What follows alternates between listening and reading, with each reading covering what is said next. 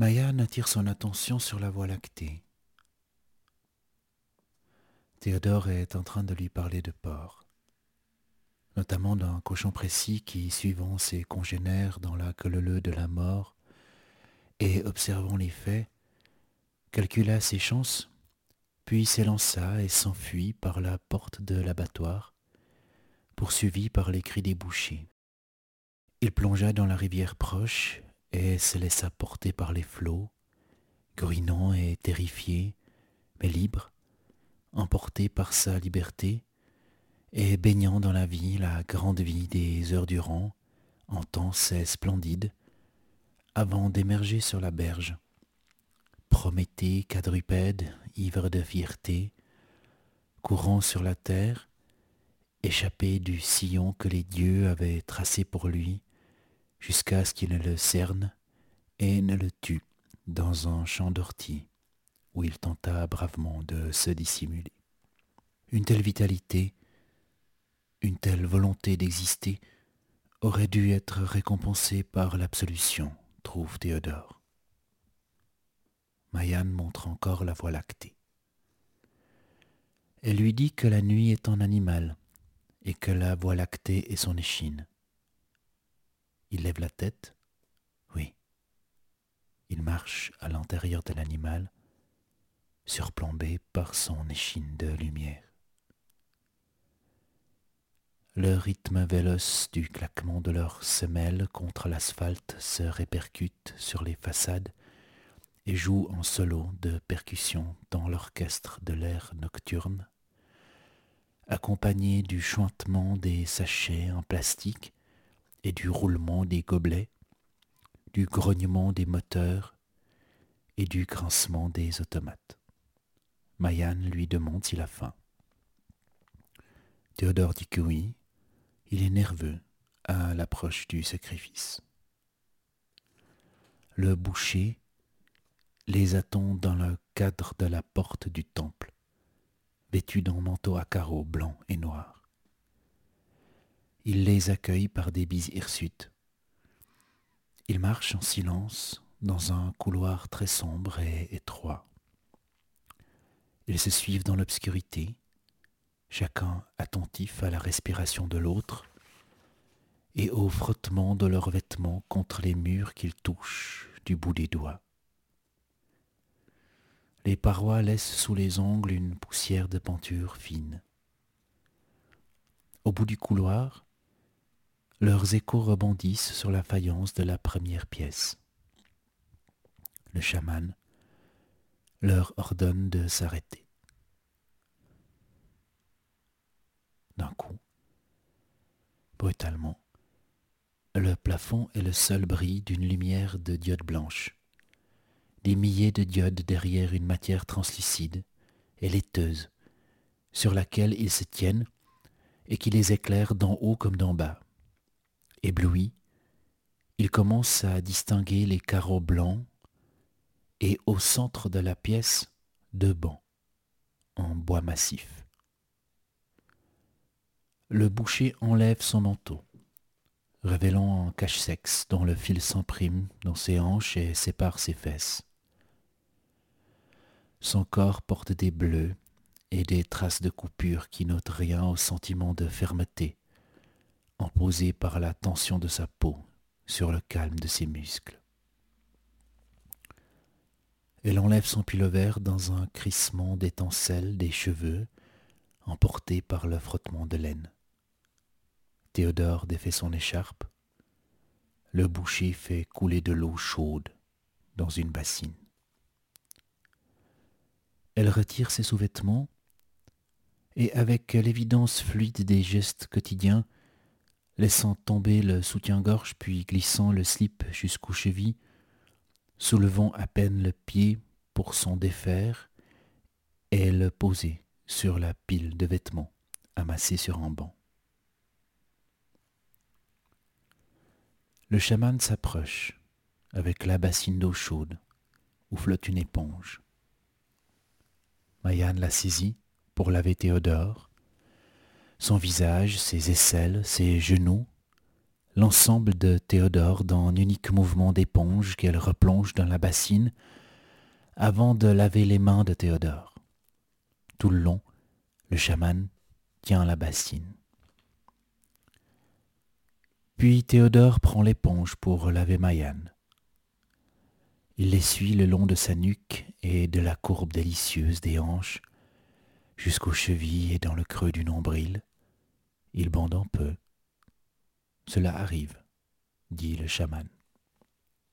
Il leur donne des espèces de kimonos cousus main, très confortables, qui ne gênent aucun mouvement et procurent une sensation soyeuse à leur euh, peau nue. Ils traversent un couloir de lumière. Ils aboutissent dans un espace tamisé où Nicolas se trouve dans un enclos en bois. Des poils gris-noirs couvrent son corps, drus sur le dos et fins sur le ventre. Nicolas avait passé sa jeunesse à dévorer des glands de chêne en Andalousie, fouillant le sol avec son groin, massé par les rayons de soleil en compagnie de ses congénères. Il connut les nuits à l'air libre et la jouissance de l'accouplement, avant qu'on ne lui coupe les couilles en soir d'été. Sa disposition s'adoucit, il mangea davantage, devint gras et long, mais toujours heureux. Puis un soir d'automne, le chaman débarqua, habillé d'un manteau léger, aux carreaux blancs et noirs. Il le caressa derrière l'oreille, d'une main ferme, ainsi que sur le menton et le long du cou, le regardant droit dans les yeux, lui expliquant tout. Nicolas comprit bien. Il renifla, il grogna, il consentit. Ils se mirent en chemin, à pied, sur la grande route pour le glorieux voyage, par les terres arides et sur les crêtes des Pyrénées, dormant l'un près de l'autre à l'abri dans les temples. À présent ils sont là, au bout du destin, à deux heures de l'accomplissement, quand l'ami devra tuer l'ami, en guidant la main de son immolateur, et l'ami mourir de cette main, car tels sont leurs rôles inéchangeables. Une tristesse cosmique habite le cœur des bouchers chamans. Ils ouvrent l'enclos de Nicolas et taillent en pièces le bois de son ultime demeure à l'aide d'une hache. La masse en tas dans un coin, en dessous d'un trou au plafond qui sert de cheminée. Le boucher met feu et commence à chanter d'une voix du fond de la gorge en décrochant un tambour en peau de cochon suspendu sur le mur. Mayan, Théodore et Nicolas se positionnent face au feu, les yeux mi-clos. Le boucher s'approche d'eux à tour de rôle, avec le tambour qu'il bat avec une baguette. Il lève et baisse l'instrument en battant ce rythme, au-dessus de leur tête, près des tempes, à l'arrière de la nuque, le long du dos et des jambes, devant leur sexe et près du ventre. Il les rend ivres de la sensation de traverser un vortex de rythme, une cohue d'esprit de la steppe des forêts, le vent qui emporte la terre des racines d'olivier et agite les couronnes de chênes cachées dans l'immensité de la nuit alors que les feux crépitent. Les postures du chaman, ses pas, ses mouvements souples et affirmés, sont les gestes millénaires d'un guerrier ou encore ceux d'un artiste.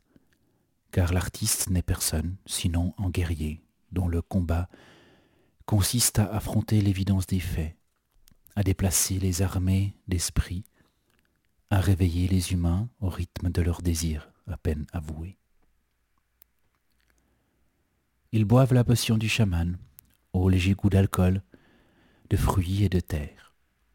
Nicolas aussi boit dans l'outre du chaman. Le rythme bat, bat.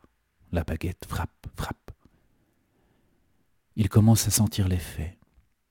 Il chante et cuine, danse et tourne, mu par la conscience du monde lui-même, et c'est l'heure de l'onction. Le boucher passe le tambour et la baguette à Mayanne. Il ouvre une bassine et dans cette bassine un liquide épais sommeille, de l'huile de gland de chêne. Ils l'ont fait couler sur Nicolas à l'aide d'une louche en acier et montre à Théodore comment oindre et masser. Théodore masse le corps de l'animal. Derrière les oreilles, sous le cou, le long de l'hirsute-bosse de la colonne vertébrale. Il regarde Nicolas et lui dit Je vais te manger, te manger, mon pauvre. Je te remercie tellement d'exister. Es-tu d'accord que je te mange? Et alors Le boucher ouvre une porte à l'arrière de la pièce que certains appellent l'échappatoire et d'autres la décision. Elle donne sur un couloir à l'échelle du corps de Nicolas. Et ce couloir mène à l'arrière-cour qui abrite des bennes à ordures. Plus loin la ville, ses parcs et ses trottoirs, où les fantômes affamés errent à la recherche des secondes. Et Nicolas examine cette sortie dans la chaleur enduite de l'huile de gland de chêne. La main de Théodore avec le pistolet de boucher tremble. Chaque battement de tambour procure un plaisir serein, amplifié par la potion du chaman. Nicolas sent l'odeur de l'air extérieur. Il a conscience de la sortie, mais il comprend intensément, infiniment, que rien de ce qu'il attend de l'autre côté ne serait à la hauteur de l'instant présent, de ce sentiment de l'enfance, du bonheur de l'enfance, de son odeur de gland de chêne et de la chaleur du groupe. Nicolas s'abandonne à l'instinct du fêtard qui saisit le moment idéal pour partir dans lieu, cet art de partir à l'apogée et d'emporter son bonheur dans l'éternité. Il ne bouge point, il ferme les yeux, avec des larmes dans les siens.